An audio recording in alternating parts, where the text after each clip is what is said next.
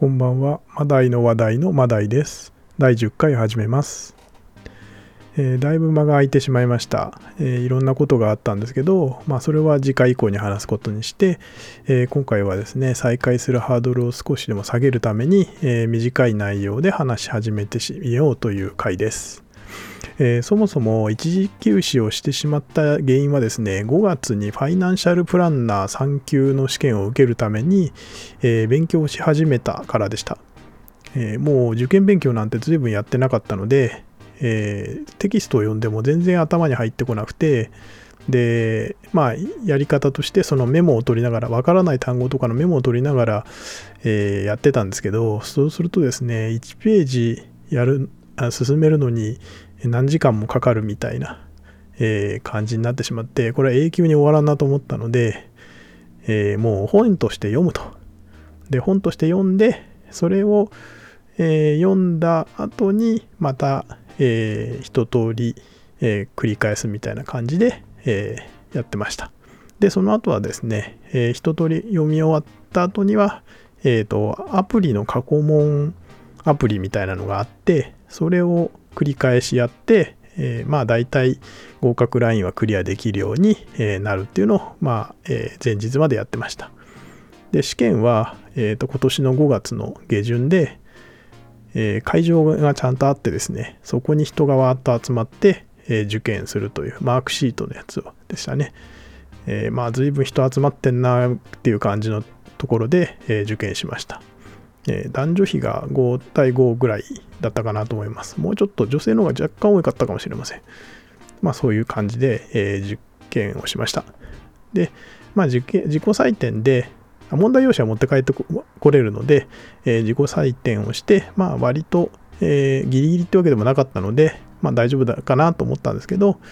まあちゃんと合格できました。合格率でも8割とかなので、まあ、えーまあそんなにきつい試験ではなかったという感じですね。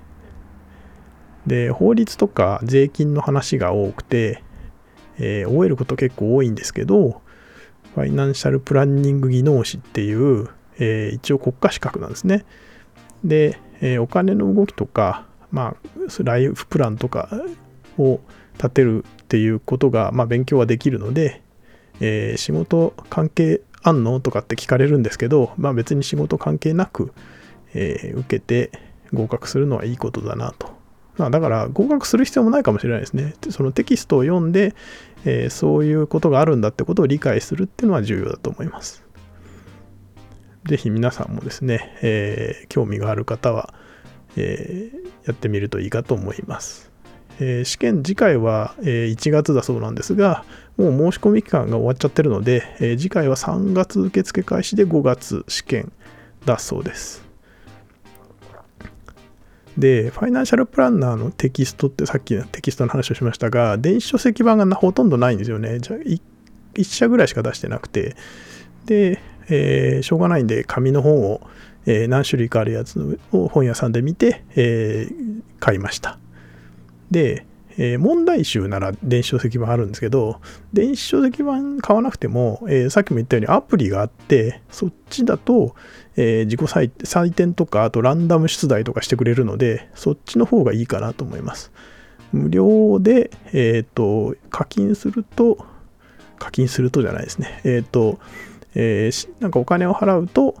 えなんかもっと、えなんかいろいろな機能が追加されるみたいな感じでした。まあそんなわけでですね、えっ、と、ファイナンシャルプランナーの、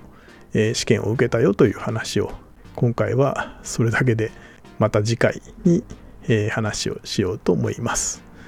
ではでは、マダイでした。